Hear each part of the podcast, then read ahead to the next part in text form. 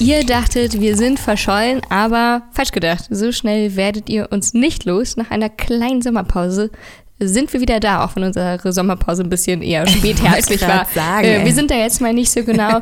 Herzlich willkommen zurück zu unserer ähm, neuen Folge. Bei uns wird es heute vor allem um die Themen Überdosierung und Drogenkonsum. Deswegen hier auch gleich eine Triggerwarnung an alle, dass wir hier ähm, unter Umständen auch über Tod, Überdosierung und alles, was dazugehört, sprechen. Hallo Jessie übrigens. Ja, ja, alles gut.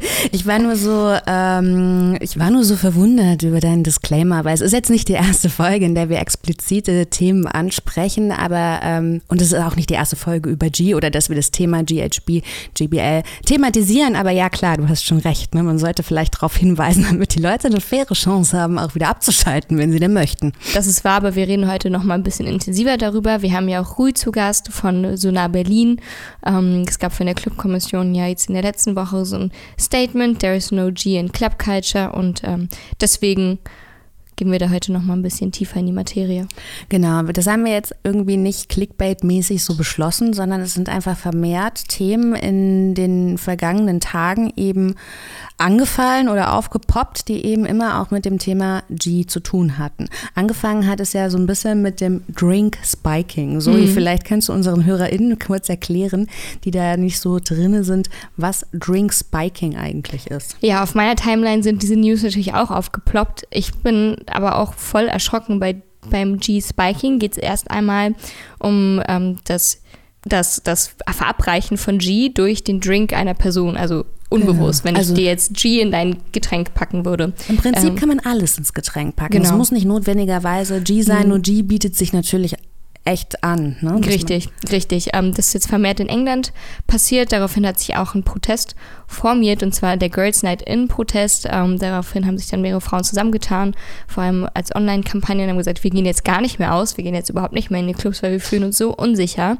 Und dieses G-Spiking ist halt immer mehr und mehr aufgetreten. Das, was mich aber in dieser ganzen Sache noch viel mehr erschrocken hat, ist, dass ja nicht nur G in Getränke gemixt wird, sondern dass es in England sogar wirklich Fälle gibt, in denen G direkt injiziert wird. Das heißt, dass dass Frauen direkt G per Spritze in die, in die Arme injiziert wird. Und da gibt es jetzt, gab es jetzt laut BBC in den Monaten September bis Oktober 198 bestätigte Fälle, in denen was ins Getränk gemischt wurde und 24 Berichte über äh, direkte Injizierungen in den Körper. Also es ist total krass und ich meine, nicht nur in England ist es vermehrt ein Thema, es ist auch ein Thema in der Berliner Clubwelt. Also ich habe auch auf LGBTQ-Plus-Partys gehört, dass G vermehrt Menschen ähm, in den Drink gemacht wird. Früher, das muss ich so sagen, habe ich mir immer gedacht, das muss ja total toll sein. Ne? Ich lasse meinen Drink äh, unbeaufsichtigt stehen und ich kriege da auch noch was reingemacht, ohne dass ich für meine Substanzen zahlen muss. Das ist natürlich, ähm, hat das, ist dir das schon mal passiert, dass dir jemand was in den Drink gemacht hat? Ähm, Gott sei Dank noch nicht, aber dieses mit dem Spritzen ist natürlich ein absolut neues Level. Ja, aber es ist ja. auch in dem Drink schon total krass. Natürlich ist es in dem Drink schon total krass, aber. Also einmal passiert, wollte ich erzählen. Ich habe immer einen Witz draus gemacht und habe mir gedacht, Mensch, wer ähm, ist ja im mhm. Prinzip ein geschenkter Rausch. Ähm, also bei mir war es irgendwie so, ich war auf so einer Afterparty in so einem Elektroschranzclub, wo nun wirklich nur Gestalten waren, die nicht schlafen können. Ne? Also ich habe damals mhm. noch in mhm. Kassel gewohnt, so Mhm. Und eigentlich war klar, das ist so ein typischer After-Hour-Schuppen. Und dann waren da so, ähm, ich war halt auch schon in diesem Modus, kennst du das, wenn du eigentlich zu müde bist zum Feiern und du willst eigentlich Aber nur noch... zu wach zum Schlafen. Ja, du willst einfach nur in Ruhe an der Seite sitzen und Truff die Truffis beobachten, mhm. so, weißt du? Und ähm, dann waren da so zwei Typen und haben dann gefragt, ja, können wir was zu trinken ausgeben? Ich war mit einer Freundin da, dann meinte ich so, nee, hab ich, wollen wir hier wirklich nur sitzen und so. Und dann waren die aber die ganze Zeit bei uns in der Nähe und dann habe ich mir ein Wasser geholt. Ich trinke dann nur Wasser und und ähm, hat sie noch an der Theke getroffen. Und danach habe ich mich irgendwie richtig krass merkwürdig gefühlt und meinte zu meiner Freundin, ich so, ich weiß nicht, was mit mir los ist, aber ich glaube, du musst mich jetzt nach Hause bringen, ich kipp sonst gleich um. Mhm. Und dann hatte meine Freundin noch ein Taxi geholt, dann sind die beiden Typen rausgegangen und meinten, der war so ein bisschen außerhalb von Kassel, ja, können wir noch mit euch in die Stadt fahren? Und meine Freundin so, ey, nee, meiner Freundin geht's nicht so gut. Und dann meinten die so, hast doch eh derselbe Weg. Dann saßen die noch im Taxi. Und der eine hat mich creepy. richtig krass creepy angeguckt und meinte, na, geht's dir gut? Und ich habe mir gedacht, boah, dem Gefallen werde ich. Ich hatte so richtig, wenn du deine Atmung irgendwie so beobachten musst irgendwie. Mhm. Und dann hat er noch gefragt, und geht's dir gut? Und ich dann so, ja, alles super und so. Und dann hab mir nur gedacht, Alter, du musst es jetzt irgendwie nach Hause schaffen, weil wenn dein Kreislauf abschmiert und die dann irgendwie meiner Freundin vielleicht noch erzählen, ja, wir lassen dich jetzt nicht mit ihr alleine, wir bringen mhm. die noch hoch und so, dann hast du die beiden Creeps am Backen. Und da habe ich mir ja gedacht, wie krass das ist eigentlich, dass ja. ähm, dass man dich auch so in eine Opferrolle drängt und du da echt nur schwer was gegen tun kannst. Denn ich habe zum Beispiel in diesem Moment damals so dagegen angekämpft, dass mein Kreislauf jetzt mich abschmiert. Mir ging es dann auch nicht schlecht. Wir waren dann irgendwie bei mir zu Hause und ich legte dann die Beine hoch und weiß ich nicht, nach einer Stunde oder so ging es mir schon viel besser. Aber das war zum ersten Mal, wo ich drüber nachgedacht habe, ne, den blöden Witz, den ich am Anfang immer gemacht habe, wie scheiße das einfach ist. Ja, solche Geschichten kenne ich aus meinem Freundeskreis dann leider auch irgendwie zuhauf, ähm, bis dann zur kompletten Bewusstlosigkeit oder zumindest bis zum kompletten Filmrest, dass dann, dann einfach mehrere Stunden fehlen und man nicht weiß, was man in der Zeit ähm, getrieben hat und wo man in der Zeit unterwegs war. Äh, es ist ein super erschreckender Trend und ist natürlich auch was, ähm, was im Club super schwierig ist zu beobachten. So, es geht so schnell, wenn es voll ist, dass dir irgendjemand mal zu nahe kommt. Also beim Spritzen spürst du es natürlich schnell. Aber dann ist es ja in den meisten Fällen auch schon zu spät unter Umständen. Genauso wie mit dem ins Getränk mischen, weil du durch, nicht durch eine volle Menschenmenge quetscht. Das geht so schnell und du kannst nicht immer die ganze Zeit jeden in deiner Umgebung scannen. Sollst du ja eigentlich auch nicht, weil gerade im Club, wo es ja ein Safe Space ist, ist das ja genau das, was du mal fallen lassen sollst. Gerade auch als Frau oder als Person von der Minderheit, die sich sonst in der Welt nicht immer ganz so frei und offen bewegen kann, sollst du im Club endlich mal all diese Sorgen loslassen können und nicht mehr die ganze Zeit deine Umgebung scannen müssen, um zu gucken, dass dir gleich nichts passiert. Ja, aber das hat so eine ganz, das hat, nimmt so ganz neue Formen von Übergriffigkeit ein. Oder hast du, ähm, ich, ich habe es zuvor noch nicht gehört, gab es irgendwann mal eine Phase, eine Jahreszeit, wo Menschen mit, also das zu injizieren ist schon, wie du sagst, das ist schon, es ist auch ins Getränk zu tropfen, finde ich auch schon total krass, weil ich mir denke, was muss es denn für eine Art Mensch sein, der darauf angewiesen ist, jemanden äh, bewusstlos zu machen, um ihn mit nach Hause zu bekommen. Also es ist schon, und das ist nämlich der nächste, wenn es jemandem nicht gut geht, dann kann er die Frau einfach auffangen, ne, die kriegt ja da nichts mehr mit mhm. und man, er kann so machen, als wäre er der Held, der sie nach draußen begleitet, weil es ihr nicht gut geht. Ja, ja, klar, klar. Es ist natürlich auch nicht ein frauenspezifisches Problem. Das Nein. passiert natürlich anderen Personen unter Umständen oder nicht nur unter Umständen. Das passiert anderen Personen natürlich genauso.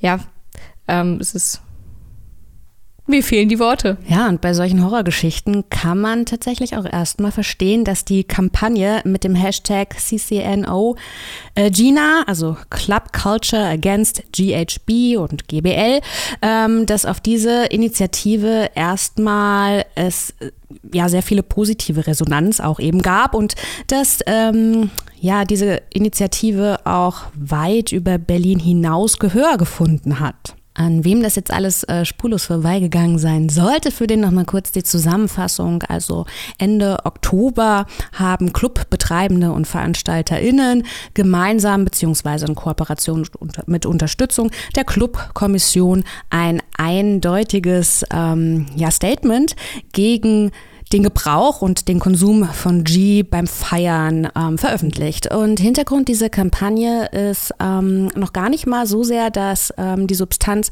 als K.O.-Tropfen missbraucht wird, sondern vielmehr auch ähm, die Entwicklung, dass immer mehr UserInnen das ganz freiwillig konsumieren und die Probleme eben, ja, oder dass dadurch eben auch Probleme auftreten, wie zum Beispiel der Todesfall im Suicide Club. Also wirklich ganz tragische und dramatisierende Ereignisse für alle Beteiligten, eben auch das Clubpersonal und deshalb sagen Clubbetreibenden oder deshalb tendieren Clubbetreibende zu einem, ja, Dogmat, zu einer dogmatischen Verbotskultur, so kann man das schon nennen. Doch all der Kritik zum Trotz und auch all den negativen Beispielen oder Notfällen, ne, die man jetzt mittlerweile, die ja auch öffentlich wurden, ähm, scheint sich G trotzdem wachsender Beliebtheit zu erfreuen. Und es ist auch so, dass man das jetzt nicht mehr im Geheimen tut, sondern das Bild mehrt sich, dass Menschen, weiß ich nicht, auf der Tanzfläche, an der Theke ihre Drinks ähm, weiß ich nicht, mit Präparieren. Ganz genau. Ja, richtig. Und jetzt ist leider vor kurzem ähm, eine junge Frau gestorben im Suicide Circus. Der Fall hat natürlich auch zu Recht einige Wellen geschlagen. Und ähm, GHB bzw. GBL ist seitdem oder immer, immer wieder äh, in den Schlagzeilen. Mhm, ich denke, dass das auch so ein Auslöser war, dass die Clubkommission sich zu diesem Statement entschieden hat. Also natürlich kann ich den Wunsch von Clubbetreibenden deshalb total gut verstehen, dass sie die Substanz aus ihren äh, Clubs und Veranstaltungen raushalten möchten. Denn es ist natürlich, ähm, sie hat natürlich ein ganz, ganz äh, großes Risikopotenzial. Allerdings muss man auch sagen, dass so wirklich akzeptierend ist diese Kampagne jetzt ja nicht. Ne? Wie, wie stehst du denn dazu? Findest du das gut? Verständlich, dass du natürlich auch auf Gegenwind ähm, stößt. Wahrscheinlich auch bei einigen KonsumentInnen, weil man sich auch immer gerne einredet, man hätte seinen Konsum und seine Mengen des Konsums immer total im Griff. Und gerade bei GHB, wo Dosierungen so wichtig sind, bin ich auch im Dialog mit Konsumentinnen immer wieder auf so taube Ohren gestoßen, von wegen, keine Sorge, ich weiß schon, was ich hier mache. Ja? Mhm. Ja, dass man dann denkt, man möchte jetzt nicht mit dem Pöbel, der es nicht unter Kontrolle hat, in eine Schublade gesteckt werden. Das möchte ich eigentlich auch, ne? weil ich meine, sobald du Substanzen konsumierst, kriegst du sowieso schon mal so ein Label auf die Stirn, ne? das so ein bisschen leicht assi ist. Nicht in Berlin, aber im Allgemeinen schon. Was ja eigentlich auch schon ein Problem ja, ist, weil wir natürlich total. dann auch wieder stigmatisieren. Und gerade deswegen ist es dem Sonar auch so ein bisschen aufgestoßen, diese ganze Kampagne, weil nämlich das Sonar so viel Aufklärungsarbeit leistet seit Jahren und gerade auch gegen diese Stigmatisierung von Drogenkonsumentinnen, genauso von, von Drogensüchtigen, kämpft. Ja, und ähm, durch diese Kampagne, dass man GHB so rausnimmt aus der Gruppe der Drogen und man hat jetzt so einen Boomern, ne? mhm. ne? man hat jetzt einen ganz klar definierten Feind, GHB ist scheiße, das gehört nicht zu unserer Clubkultur, macht man nämlich genau das. Man schafft eine Gruppe, die man mit negativen Dinge assoziieren kann und die man ausgrenzt. Und mhm. das ist ähm, der große ja. Kritikpunkt gewesen. Welche Vorteile ein akzeptierender Ansatz hat, gerade in Bezug auf G-Konsum und ähm, ja, welche Nachteile Stigmatisierungen zur Folge haben können, das möchten wir jetzt von Rü Schmolke wissen. Rü ist nicht nur mein Sparringspartner im Nachtschatten-Podcast, sondern vor allem auch Koordinator bei dem Sonar-Team und ein nicht enden wollender Quell an Fachwissen, wenn es um das Thema Safer Use geht. Also Rösonar ist ja für die akzeptierende Präventions- und Suchthilfearbeit bekannt. Nun ist G aber wirklich eine Substanz mit ganz hohem Risikopotenzial. Weshalb macht ihr da jetzt nicht mal eine Ausnahme und schließt euch der aktuellen Stimmung mit Tendenz zur Verbotskultur an? Ja, also das ist natürlich eine gute Frage. Ähm, dazu muss man jetzt ein bisschen ausholen, weil unser Kontext. Ähm, der ist ja so, wir sind ein Safer Use und Harm Reduction Projekt. Ähm, wir kommen mit der ganz langen Erfahrung, ähm, was es heißt, akzeptierende Drogenarbeit zu machen. Und das heißt halt, wir stellen keine Vorbedingungen an die Menschen, die sich an uns richten. Äh, wir unterstützen Menschen und das erstmal unabhängig davon, was die machen, ähm, ja, und welche Probleme die haben oder auch welche Substanzen die zum Beispiel mögen. So. Und das ist halt einfach das grundlegende Gerüst für uns, das ist die Voraussetzung, damit diese Menschen auch Vertrauen haben und dann auch Unterstützung annehmen. Und da machen wir eben auch bei G keine Ausnahme, genauso wie wir das bei Heroin keine Ausnahme machen. Ähm, das andere ist eben, natürlich sind wir auch daran interessiert, dass Menschen nicht zu Schaden kommen. Deshalb verbreiten wir ja auch Safer-Use-Botschaften, bieten Informationen an, wie man Risiken vermindern kann und auch wir, was man machen kann, damit man ähm, gut Substanzen reduzieren kann oder auch auf sie verzichten kann. Aber das geht eben nur, wenn wir diese Grundlage haben, dass wir Menschen nicht vorverurteilen, weil sie eine bestimmte Substanz konsumieren. Jetzt wird G aber immer populärer. Welche Alternativen schlagt ihr denn vor, um diesen Trend zu stoppen, wenn jetzt nicht hier dieses rigorose, wenn jetzt nicht diese rigorose Verbotskultur? Also, für uns ist ganz wichtig, Menschen zu sensibilisieren für Drogen. Wir wünschen uns eigentlich einen kritischen, selbstkritischen und vorsichtigen Umgang mit Substanzen. Ähm, am Ende ist es immer eine eigene Entscheidung. Welche Substanzen ich meinem Körper zuführe, welche Räusche mir wichtiger sind als eventuelle Schäden oder Risiken, die damit eingehen, das ist am Ende meine eigene Entscheidung und das ist für uns ein wichtiges Prinzip. Und tatsächlich gleichzeitig promoten wir eben auch einen vorsichtigen ähm, Umgang, einen gut aufgeklärten Umgang und einen risikominimierten. Und dafür stellen wir eben sowas wie Safer Use und Schadensminimierung in den Vordergrund. Gibt es irgendwelche Alternativen, die ihr vorschlagen könnt, um diesen Trend irgendwo zu stoppen? Puh, also Alternativen zum Trend sehe ich eigentlich nicht. Ähm, Trends werden ja woanders gemacht als von uns oder auch von den Clubs ausgehend oder so ähm, solche Substanzen, die haben so gewisse Konjunkturen. Ähm, und ähm, wenn eben ein paar Leute darauf äh, kommen oder die Idee haben, äh, sich ein Liter G irgendwo abzuzweigen oder den gezielt zu bestellen, dann ist auf einmal ganz viel da. Und es ist einfach so, das können wir einfach nur konstatieren, dass eine jüngere Generation jetzt von ähm, Leuten, die vielleicht noch gar nicht so lange im Club geschehen sind, aber auch äh, insgesamt auch so eine Subkultur entstanden ist, in der G so einen festen Platz hat. Und ähm, umso wichtiger finden wir es eben, da jetzt nochmal so eine Aufklärung 2.0 zu betreiben und tatsächlich das Wissen zu streuen, damit die Leute lernen, ähm, damit so umzugehen, dass da möglichst wenige zu Schaden kommen. Aber ist jetzt G so ein Trend? Weil ich hatte mich gerade, ähm, als die Mikros noch aus waren, mit Zoe darüber unterhalten und da waren wir uns eigentlich einig, dass in unserer Feierbubble so vor fünf Jahren oder so war G überhaupt noch gar kein Thema, wo man jetzt vielleicht schon auch sagen könnte, na man sieht Menschen, die an der Theke mit Pinpetten direkt in den Mund tropfen oder so. Mhm. Ja, also das höre ich eben auch oft. Ähm, und ja, das wird uns auch zugetragen. Also ich glaube, diese Pandemie war jetzt auch nochmal so ein Katalysator. Ähm, Im Club-Setting ist es ja so, dass in den meisten Clubs, auf den meisten Partys ist es ja eine Substanz, wo klar ist, ey, die wollen wir ja eigentlich nicht haben. Ja, das ist irgendwie tabuisiert oder ja, ähm, das soll zumindest irgendwie so weit zurückgedrängt werden, dass das da nicht irgendwie ähm, so selbstverständlich wird.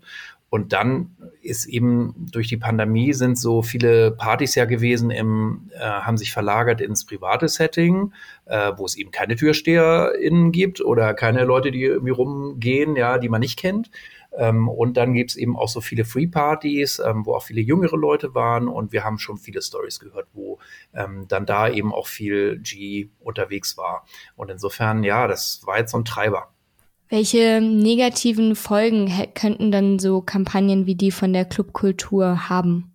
Also erstmal ist mir ganz wichtig zu sagen, also das Anliegen verstehen wir, verstehen wir total. Also insbesondere, wenn man jetzt wirklich so schwere Notfälle hat oder ja bis hin zu Todesfällen, die wir ja hatten, das ist natürlich extrem belastend und ähm, keiner von uns äh, findet das also will das irgendwie abmildern. Das ist ein ganz schreckliches Erlebnis, auch für einen Club als Ganzes, für eine Club-Community, ähm, aber auch für natürlich jetzt extrem auch für die Verantwortlichen da vor Ort. So, deshalb finden wir ähm, auch ganz wichtig, dass die ähm, BetreiberInnen, die MitarbeiterInnen im Nachtleben, dass die wirklich eine Stimme bekommen. So. Ähm, wo für uns die Grenze eben überschritten ist, ist, wenn es ausgrenzend wird und wenn stigmatisierend wird, weil das tötet auch Menschen, ja, also um es mal drastisch zu formulieren, dass ähm, viele Leute, die auch G äh, nehmen, die betrachten sich als Teil dieser Clubkultur. Für die macht das einen ganz wichtigen Teil ihrer Identität aus, ähm, dazu zu gehören auch, ähm, auch in Clubs äh, gehen zu dürfen, auch frei sprechen zu können. Ähm, und wenn man diese Menschen ausgrenzt, so, dann ist eigentlich keinem geholfen, ähm, weil dann ja, dann passiert es eben entsprechend öfter, dass die Menschen sich weniger Hilfe holen, dass sie gar nicht mehr bereit sind, vielleicht über ihren Konsum zu sprechen, ähm, was an sich schon mal ein Risikofaktor ist, weil dann macht man es eher für sich alleine und im Geheimen und es entstehen viel, viel mehr Probleme. Und ähm, ja, was so ein wichtiger Punkt noch ist, ist, ähm, wir alle wollen ja auch ähm, dass Menschen, denen es gerade nicht gut geht, die überdosiert sind, was auch immer das für Gründe hat, dass die sich dann auch Hilfe holen, also von der Security oder von anderen Gästen. Und wenn die sich nicht mehr trauen, Hilfe zu holen, weil dann irgendwie rauskommen würde, dass sie G konsumieren, ähm, dann kann das also wirklich vermeidbare ja, Unfälle und Todesfälle dann auch nach sich ziehen.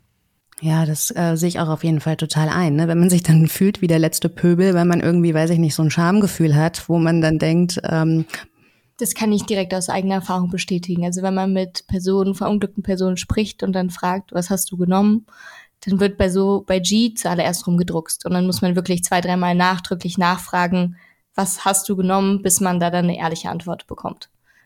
Und es ist also wirklich wichtig, dass man das auch sagen kann. Zum Beispiel, ähm, eine wichtige Botschaft von uns ist ja auch, ähm, es sollten immer die anderen, mit denen ich unterwegs bin, ähm, mit denen ich zusammenfeiere, ähm, die sollten wissen, was ich konsumiere, damit die auch im Zweifelsfall helfen können. Und im Notfall kann es auch eine wichtige Info sein für den Rettungsdienst zum Beispiel. Also wenn der Rettungsdienst einem zum Beispiel Beruhigungsmittel geben würde, weil man irgendwie krampft auf G, dann kann das richtig dolle nochmal zusätzliche Probleme geben. Und sowas ist halt auch, also das wäre wirklich fatal, ähm, wenn sowas passiert, weil Leute sich eben nicht trauen, das zu erzählen.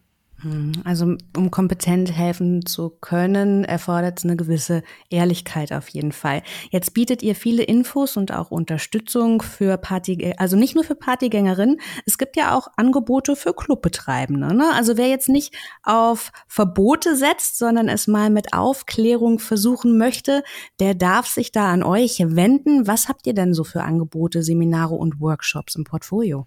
Ja, also unsere Angebote richten sich an alle Clubbetreibende, um das nochmal deutlich zu sagen. Ähm, wir verstehen eben auch, dass wirklich der Alarmpegel sehr hoch ist und dass da auch sehr viel Druck aus dem Keller, äh, aus dem Kessel ist und ähm, dass es auch Befürchtungen gibt, ähm, ne, dass das immer mehr so Überhand nimmt. Insofern wir sind wirklich, das ist uns ein ganz wichtiges Anliegen, ansprechbar für jeden, ja und jede. Da muss man nicht irgendwie alles teilen, was wir gut oder richtig finden. Ähm, also unsere Angebote, äh, unsere Hauptangebote kann man eigentlich sagen, sind sind so Workshops und Trainings äh, auf der einen Seite und eben die Infostandarbeit auf der anderen Seite. Also wir wollen die Gäste direkt erreichen. Man kann uns buchen. Ähm, für Infostände. Wir kommen so normalerweise, wir haben so ein Modell so mit zwei, drei Leuten. Ähm, wir bauen äh, einen Stand auf, da gibt es viele Informationen, wir sind ansprechbar und es gibt eben auch Safer-Use-Materialien. Und ähm, genau, wir kommen dann so zu Anfang der Party für so vier Stunden, zum Beispiel ist so das bewährte Modell. Und das andere sind eben Workshops. Wir haben eine ganze Themenpalette natürlich, was euch interessiert als VeranstalterInnen. Ähm, und natürlich gehört dazu eben auch G. Äh, wir können sozusagen so, eine, so, ein komprimiertes Angebot machen, wo wir ähm, auf Substanzrisiken im Allgemeinen, aber speziell vielleicht auch auf G eingehen, auch nochmal so ein paar Mythen oder Wissenslöcher stopfen können und dann eben auch konkret erläutern können, ähm, wie erkennt man dann so Notfälle, was tut man da am besten, was sind so No-Gos oder Fettnäppchen, die man vermeiden sollte. Und ich muss doch nachschießen, äh, bevor ich das vergesse. Also an, alle Angebote sind für Berliner äh, Veranstaltis und äh, ClubbetreiberInnen und so weiter kostenfrei. Genau, also wer sich dafür jetzt interessiert, der bekommt mehr Infos und einen Überblick über euer Angebot auf safer-nightlife.berlin. Richtig. Auch ein ganz großes Danke von meiner Seite auch für eure wunderbare Arbeit.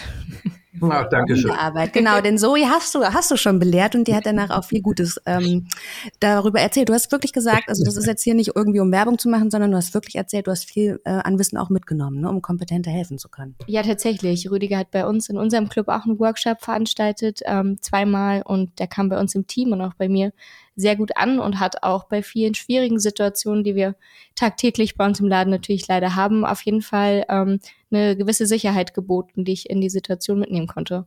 Ah, das freut uns natürlich super, auch wenn ich das Wort Belehrung, das du eben gesagt hast, nicht so toll finde. Äh, wir nennen das lieber Workshop, so wir, ja, für uns ist wichtig, ins Gespräch äh, was zu bringen. Ähm, vor allen Dingen auch die, es gibt ja ganz viele eigene Ressourcen dann immer im Team.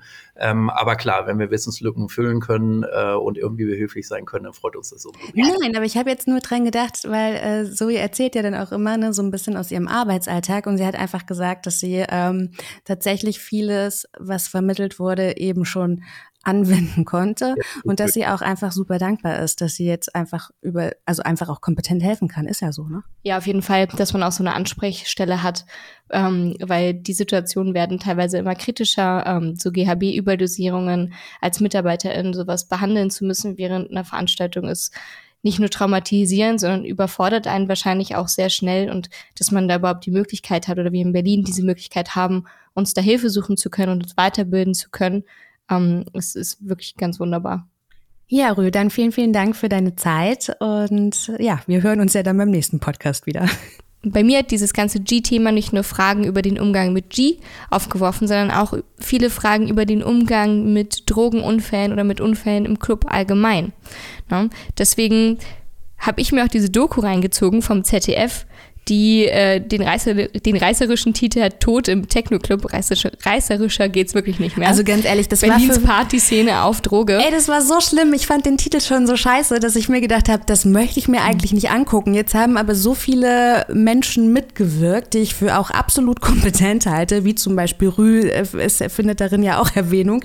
Aber auch innerhalb der ersten fünf Minuten habe ich eigentlich gedacht, ich will sie gerne ausmachen. Ja, aber gut, ja. du hast sie geguckt, ja? Ich habe sie ähm, geguckt, ich möchte es, ich habe sie gut mehr oder weniger durchgeskippt. Ich musste dann bei einigen Parts auch mal ein bisschen vorspielen, weil auch bei mir war der Cringe-Faktor dann relativ hoch. Ähm, Hauptthema von dieser ganzen Doku ist aber dieser tragische Fall von ähm, der gestorbenen Touristin aus den USA, die im Berghain ums Leben gekommen ist, beziehungsweise um genau zu sein, ein paar Stunden später. Die hat eine Überdosis Ecstasy genommen und ist dann ähm, gegen 5 Uhr morgens ins Krankenhaus eingeliefert worden und dann fünf Stunden später im Vivantes Klinikum in Berlin verstorben. Genau, jetzt muss man vielleicht an dieser Stelle auch noch sagen, die große Kritik an diesem Fall war natürlich der Umgang da durch die MitarbeiterInnen. Ich glaube, sie war vorher beim, bei dem Personal der Garderobe genau. und die haben auch ihren Freund informiert. Genau. Ne? Das ist natürlich die Frage, wie ist sie da überhaupt hingekommen? Wahrscheinlich haben andere Gästinnen ähm, sie irgendwo gefunden oder dann wurde sie da hingebracht und dann hat man sich erstmal versucht, um sie gekümmern, zu kümmern. Und dann jetzt besteht halt so der Vorwurf, dass das Personal nicht schnell genug agiert haben und dass auf die Bitten des Ehemanns hin, ähm, den Krankenwagen zu rufen, nicht schnell genug reagiert wurde. Weil man hat dem Mann eben auch gesagt, na, die wird sich schon wieder fangen. Das passiert richtig, öfter mal, ja. wenn Menschen Drogen konsumiert haben. Und das Ende des Lieds war aber, dass man bei der Obduktion herausgefunden hat, dass die elffache Dosis einer durchschnittlichen E-Pille, ne? also ich glaube, sie hat zwei Teile genommen. Sie hat zwei Teile in einer sehr kurzen ja. Zeit genommen, genau. Und die, die elffache Dosis und ähm, das ist jetzt auch keine News mehr. Ich glaube, wir beide haben das auch häufig genug gesagt. Die Ecstasy-Pillen heutzutage haben eine unglaublich hohe Dosierung im Vergleich noch vor zehn Jahren. Das heißt, man findet Pillen mit 250 Milligramm und mehr. Ja. Ne, das ist 200 Milligramm ist eigentlich eher der aktuelle Durchschnitt, über den wir reden. Das heißt, ähm, der durchschnittliche Konsum bei einer Frau von, ich glaube, es sind 60 Kilo oder so, liegt zwischen 60 und 90 Milligramm. Und ab über 100 Milligramm MDMA spricht man schon von einer Überdosis. Das heißt, wenn du jetzt zwei äh, Pillen mit 250 Milligramm pro Pille nimmst, dann hast du schon 500 Milligramm Intus. Mhm. Das ist schon die fünffache Überdosis. Und wenn, da reden wir jetzt von einer elffachen Überdosis. Das heißt, das ist natürlich wirklich extrem. Deswegen ist es nicht umso weniger tragisch, aber ähm, die Frage nach der Fehleinschätzung des Personals, ich kann das durchaus verstehen, aber es ist natürlich auch eine totale Schocksituation für die Mitarbeiter. Ne? Natürlich, das, was da jetzt beschrieben wurde, in welchem Zustand die Frau war, das war nicht mehr lustig, sondern da geht es, ging es wirklich augenscheinlich sehr schlecht. Aber als Mitarbeiterin im Club siehst du halt durchaus häufiger Menschen, denen es auch mal schlecht geht. Und zehn Minuten später geht es ihnen aber wieder sehr gut. Ne? Und man hat als ähm, Thekenkraft oder als Garderobiere ähm, nicht die Kompetenz, das einzuschätzen. Natürlich hätte man sagen, also der Mann hat sich ja wohl gewünscht, den Krankenwagen zu holen. Und vielleicht sollte man dann einfach sagen, okay, das ist dein Wunsch, dann machen wir das so.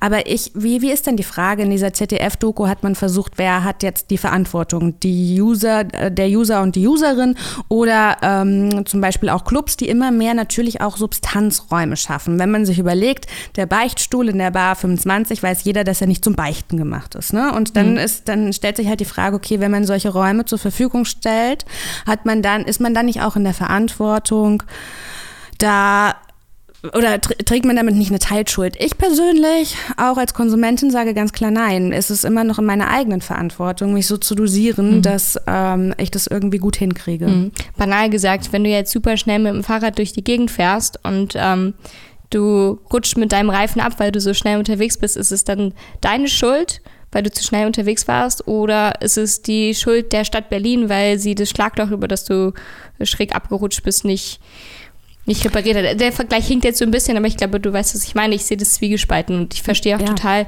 die Frage nach der Verantwortung. Ähm, ich habe tatsächlich mit einem Anwalt gesprochen heute, um das nochmal mhm. herauszufinden. Strafrechtlich gesehen muss immer erste Hilfe geleistet werden im Unglücksfall. Das trifft aber nicht nur den Club, sondern das trifft natürlich auch alle umliegenden Menschen. Man muss immer als gezwungen sein, Mitmenschen erste Hilfe zu leisten, wenn ein Mitmensch in einer Notlage ist.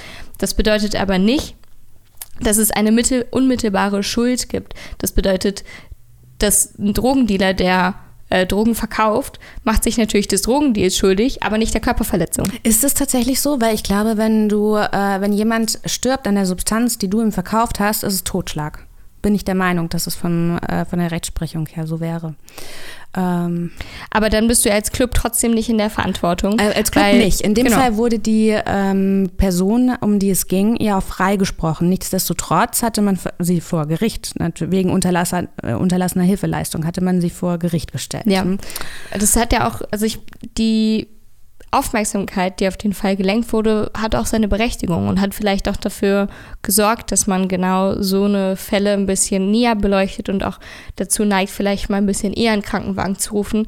Ähm, es ist aber für manche Menschen auch nicht immer besser, einen Krankenwagen zu rufen, beziehungsweise es wünschen sich, besser gesagt, es wünschen sich die einzelnen Personen sehr, sehr häufig nicht, auch aus der Angst, aus den Konsequenzen, die halt daraus resultieren. Ne? Ich hatte das auch schon zur Genüge, dass ich dann eigenmächtig entschieden habe, ich rufe jetzt hier einen Krankenwagen und die betroffenen Personen dann abgehauen sind, kurz bevor der Krankenwagen kam oder sobald sie gesehen haben, dass das Blaulicht da ist. So, du hast dann aus deiner Position das einzige Richtige getan. Mhm. Ähm, aber ob das halt angenommen wird oder nicht, ist, ist auch noch mal eine andere Frage. Aber wie stehst du denn dazu? Ich meine, ähm, du bist ja jetzt äh, Teil des Clubbetriebs. Wie fangen wir mal mit Konsumräumen an? Ich als Userin finde sie super. Ähm, viele Leute kenne ich auch, die es gibt Konsumräume, benutzen sie aber nicht, weil es natürlich dann auch irgendwie ein bisschen die Offenbarung mhm. ist. Wie, mhm. wie, siehst du das? Ja, das Berghain ist ja irgendwie das beste Beispiel für so eine super laissez-faire Einstellung, weil die sagen ja prinzipiell einfach gar nichts.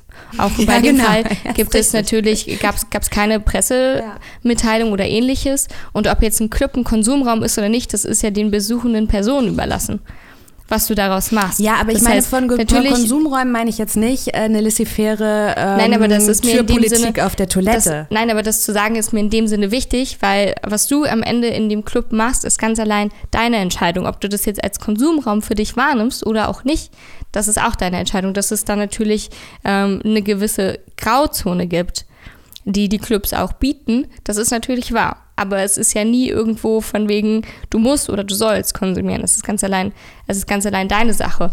Ähm, ich finde es schon wichtig, dass wir mit unseren Gästen zusammenarbeiten und dass, wenn es jemandem schlecht geht, auch auf jeden Fall so schnell wie möglich Hilfe anbieten. Ja, aber, aber mit Konsumräumen meine ich wirklich Konsumräume, die man oder Konsum, ähm, gibt es ja auch auf Festivals, meistens sind die angebunden an das Awareness-Team, wo du zum Beispiel, weiß ich nicht, Ziehröhrchen saubere bekommst oder Ziehpapier, damit du dir nicht mit dem Schein durch die Nase ballerst und dir den Schein auch noch teilst oder so. Oder weiß ich nicht, zum Beispiel auch eben äh, in den Safer Use Packs von Sonar sind zum Beispiel auch die G-Dosierhilfen und in den Konsumräumen, die sind ja auch dazu gedacht, dass die Toiletten nicht ständig blockiert sind, sodass äh, äh, die Leute, die wirklich aufs Klo müssen, das dann auch tun können. Ja. Da fängt es eben schon an. Und deshalb bin ich ein großer Fan von Konsumräumen, weil sonst stehst du nämlich immer Schlange in der Toilette und musst und kannst nicht. Ja, klar. Ähm, um das Ganze irgendwie sicherer zu gestalten, hast du als Club gar nicht so viele Möglichkeiten, weil du kannst eigentlich immer nur kurativ agieren und nicht präventiv. Das Einzige, was man als Club präventiv machen könnte, wäre, sich sowas wie Sonar zu holen und denen, denen einen Platz zu geben, an dem einen kleinen Stand aufbauen können oder so. Aber ansonsten wirst du als Club immer erst dazugeholt, wenn es eigentlich schon zu spät ist. Und genau das ist auch ähm, der, die große Dramatik an diesem Fall mit dieser Touristin in den USA. Hätte sie die Möglichkeit gehabt, vielleicht im Vornherein mit anderen Personen zu sprechen, vielleicht mit einem Stand von Sonar Kontakt aufzunehmen, wo vielleicht sogar das wäre das großartigste Drug-Checking betrieben wird, mhm. damit sie rausfindet, hey, die Drogen, die ich hier gerade habe, sind ungefähr das zehnmal so stark, wie ich es gewohnt bin. Und dann hätte diese ganze Kausalkette ganz am Anfang gebrochen werden müssen. Das ist eigentlich auch der einzige Weg, um Konsum sicher zu gestalten. Das ist auch vielleicht das, wo man als Club sich in Zukunft Gedanken drüber machen könnte, ob man das nicht dauerhaft als Station anbietet. Das, ich weiß, es gibt manche Clubs auf Festivals sowieso, wo immer ein Erste-Hilfe-Zelt am Start ist. Aber das kann es ja irgendwie auch nicht sein. Wir können ja nicht rund um die Uhr irgendwie Notarzt haben, falls jemand abnibbelt. Ich finde, es sendet auch irgendwie das total falsche Signal. Also einerseits so eine falsche Sicherheit für die Gästinnen, von wegen, ich kann mir hier richtig reinknallen, da Aber ist jetzt gleich du, ein Notarzt, der mich der Gedankengang, dass man denkt, wow, jetzt kann, mir, jetzt kann ich mir richtig gönnen, weil da ist ja, ja schon der Notarzt. Ist vielleicht ein bisschen morbide. Ist ja auch nicht mein Ziel, um ist nicht, zu sein. Ist nicht mein Ziel. Es gibt aber Menschen, die haben durchaus solche aber Ziele. Es ist sehr morbide ausgedrückt, meine, das stimmt. Gut. Aber es ist, stell dir das vor, das wäre doch auch nicht, ist doch nicht das Ziel, dass wir sagen, wir wollen Partys nur mit Notarzt begleiten. Nein, natürlich. Ne? Aber ich meine, es ist natürlich schon gut. Ähm, ich meine, das Drug-Checking-Angebot, so wie man das aus der Schweiz kennt, würde ich natürlich auch in Anspruch nehmen. Ne? Also ich würde mir natürlich, ich würde auch immer wissen wollen, was ich äh, jetzt da, ja. welche Substanz ich da konsumiere. Und dass es in Deutschland nicht rechtlich möglich ist, wo andere Länder also mit tollen Praxisbeispielen vorangehen, das finde ich auch immer noch so ein bisschen ähm, unverantwortlich. Aber ja. Ja, aber das ist, also das wäre auf jeden Fall was Unterstützenswertes, wo ich dann auch denke, das fände ich schön. Wir machen das bei ähm, Veranstaltungen, von denen wir wissen, dass die sehr drogenaffin sind, meistens ähm, sehr GHB-affin. äh, machen wir das manchmal mit Mancheck oder auch mit Sonar, dass es so einen kleinen Stand gibt. Das ähm, klingt am Anfang immer so intrusive, aber für alle, die das nicht kennen, das ist es eigentlich in den meisten Fällen nicht. Das steht einfach in der Ecke, eine Person, manchmal auch zwei, mhm. mit Aufklärungsmaterial und die belästigen niemanden. Genau. Die, also das, die, da wird niemand angesprochen, der nicht angesprochen werden möchte, äh, möchte, der kann da einfach ganz proaktiv hingehen und sich vorurteilsfrei Informationen einholen. Genau, und man bekommt eben auch alles, was man für den sicheren äh, Konsum braucht, an diesem Stand. Und das fängt wirklich an beim Traubenzucker, wenn man, weiß ich nicht, Kreislaufprobleme hat, aber auch diese Party-Packs, diese Safer Sniffing Packs oder die äh, G-Dosierungshilfen. Jetzt kommen wir aber mal von G zu 2G, ja, das Corona-Orakel. Denn ähm, es ändern sich natürlich so ein bisschen ähm, wieder die Regularien für die Veranstaltungsbranche. Zoe hm. guckt schon total müde. Es ist immer noch Teil deines Arbeitsalltags, ja? Ja, das, äh, die zwei Gs, genauso wie das eine G, sind Teil unseres aktuellen, sind immer, Quatsch, andersrum. Ein G. das schneide ich auf keinen Fall raus. Mega gut. Nein. G genauso wie 2G und alle anderen Gs sind irgendwie Standard ähm, unseres Arbeitsalltages. Das klingt auch ein bisschen, als wenn du, weiß ich nicht, äh, Mobilfunktätig wärst.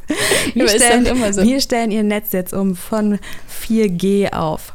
Ähm, nee, aber wie fühlt es sich denn für dich jetzt an, mit solchen Zahlen feiern zu gehen? Weil die Inzidenz steigt und auf der anderen Seite finde ich, ich finde das so ein bisschen paradox auch, ne? Ähm, in den Partyempfehlungen, zu denen wir gleich kommen, äh, Sisyphos öffnet wieder, hat auch irgendwie die Online-Tickets rausgenommen, wieder ganz normal Abendkasse eingeführt. Also ich habe schon noch das Gefühl, ähm, die Partyszene hält strikten Kurs back to normal. Wie ist es für dich gefühlt? Also ich denke, dass auf der einen Seite auch einfach ganz viele Clubs und ich will das niemandem vorwerfen, natürlich auch die Möglichkeit dankend annehmen, die ihnen da gerade geboten werden, unter diesen 2G-Bedingungen einen halbwegs Normalbetrieb innerhalb des Clubs veranstalten zu können.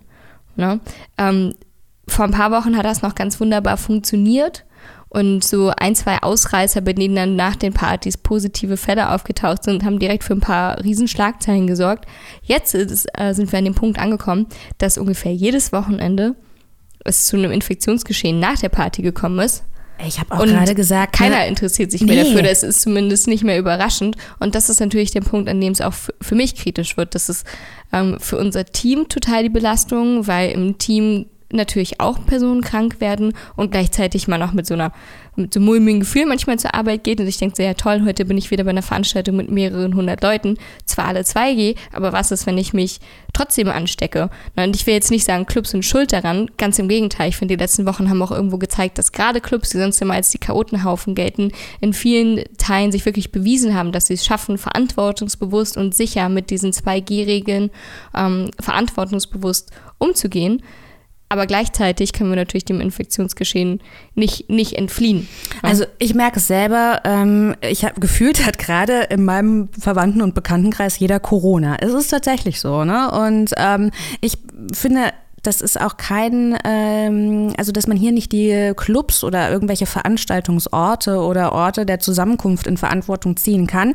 Ich persönlich finde es total falsch, dass man diese Tests abgeschafft hat, hm. weil ich mich immer sicherer fühlen würde, ähm, wenn ich eben wüsste, dass jeder getestet ist. Auch da kann es noch Ausbrüche geben, aber dass man diese äh, Tests abgeschafft hat, das fand ich schon äh, grob fahrlässig, muss ich sagen. Ja, ich denke sagen. auch, dass wir spätestens ab nächster Woche auf jeden Fall uns da wieder mit befassen müssen, ob nicht 2G plus G ähm, die neue Art und Weise ist, um dieses Sicherheitsniveau einfach doch nochmal ein bisschen anzuheben. Meiner persönlichen Meinung nach auf jeden Fall. Also ich finde es super, wenn alle, die geimpft sind, noch zusätzlichen Test machen müssen, weil eben diese Impfdurchbrecher auch bei uns fast zur Tagesordnung ge gehören. Ähm, und also hm. ich mache das auch, also wenn ich auf ähm, sehr belebten Veranstaltungen war, dass ich mich danach immer testen lasse, weil ich möchte. Auch, einfach, auch einfach fürs Gefühl. Ja, ja, ganz ja, es ist tatsächlich ja, so, ne? Oder? Ich meine, jetzt haben wir richtig Bock gemacht, darauf wegzugehen. Ich finde, jetzt können wir direkt zu den Veranstaltungstipps kommen. Ja. Wir haben über Drinkspiking geredet. Ich möchte wir aber dazu sagen, dass es nicht so ist, dass, dass, dass Clubs der Veranstaltung die ultimativen Pandemietreiber sind. Nein, ne? auf das, gar keinen das, Fall. was alle Ach, wo alle so, so Angst hatten, dass Nein. es passiert, das ist es nicht. Also es gab Ausbrüche ne, nach der Berghain-Party, dann waren es irgendwie mal 19 oder so. Klar, das ist scheiße und das zeigt auch, dass wir an unseren 2G-Regeln und an unseren Veranstaltungs-Corona-Auflagen noch ein bisschen feilen müssen. Und trotzdem gibt es das Infektionsgeschehen natürlich genauso um uns herum. Bei ja. 3G-Veranstaltungen und bei allen Veranstaltungen ohne irgendein G.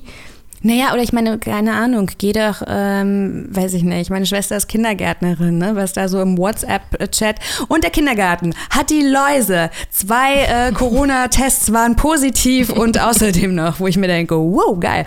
Ähm, ja, aber du hast es ja, ich meine, du bist ja Teil einer sozialen Gesellschaft, ja, also ich meine, man trifft sich und auch du kannst so vorsichtig sein, wie man möchte. Die meisten Leute, die ich kenne, die jetzt aktuell an Corona ähm, erkrankt sind, die haben das wirklich gewissenhaft gemacht. Ne? Die haben immer Maske äh, getragen, die haben immer Abstand gehalten und so. Und das hat sie jetzt trotzdem erwischt. Äh. Also von daher. Ja, also am schönsten wäre doch eigentlich, am schönsten wäre doch eigentlich das Österreich-Modell, ne? PCR-Test plus 2G. Ja, voll gut. Ja? Definitiv. Ja, mal gucken, was äh, die nächste Woche bringt. Vielleicht sieht nächstes, nächste Woche wieder alles ganz anders aus im Corona-Orakel. Corona-Orakel. gut, wie gesagt, wir haben jetzt richtig Bock gemacht auf Veranstaltungen und deshalb gibt es jetzt für all diejenigen, denen nach den Themen G-Spiking, Drink-Spiking, ähm, exzessiver G-Konsum und ähm, steigender Corona-Inzidenz die Lust auf Party noch immer nicht vergangen ist, unsere Party-Empfehlung.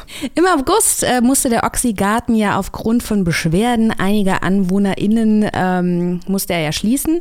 Aber jetzt geht es wieder los und zwar drinne. Ja, ab Freitag, also quasi seit gestern, äh, präsentiert der Oxy Club seine Innenräume mit furioser Eröffnungsparty. Ist Oxy so ein ähm, Club, wo du hingehst? Polygon, Kosmonaut, ja, wie Oxy, auch immer er hieß. Ähm, Nee, ist nicht so in meiner Bubble unterwegs, nee. Nee, ich war tatsächlich auch noch nicht so richtig oft da, muss ich gestehen. Aber ich war schon mal da, als er Oxy hieß. Das habe ich in meinem Instagram verfolgt. Ich kann mich auch manchmal nicht an Dinge erinnern und dann wird mir in den Erinnerungen plus, hey Jessica, geil, da warst du auch schon. Tja. Ja, aber Oxy ist nicht der einzige Club, der nach längerer Pause wieder aufmacht, sondern das Revier Südost ist auch wieder dabei. Ganz genau. Der Griesmühle-Nachfolger, der sich Mitte August bei einer Party, nämlich der Sinuit-Party, mit Rassismusvorwürfen konfrontiert sah, der reagierte nach den Anschuldigungen ja erstmal mit einem monatelangen Aussetzen von Veranstaltungen und Kommunikation. Die Türen sollen sich im Revier Südost nun am 20. November wieder öffnen. Nach intensiver Aufarbeitung mit professioneller Unterstützung sieht man sich nun in der Lage, wieder ähm, ja, ein Safe Space bieten zu können. Zudem hat man die Zeit der Schließung wohl auch genutzt, um personell und strukturell umzubesetzen. Die Türe leitet nun Türsteher-Legende Smiley Baldwin. Hm. Baldwin ist ja selbst POC und er möchte mehr Sensibilität im Umgang mit BPOC-Gästen äh, bieten.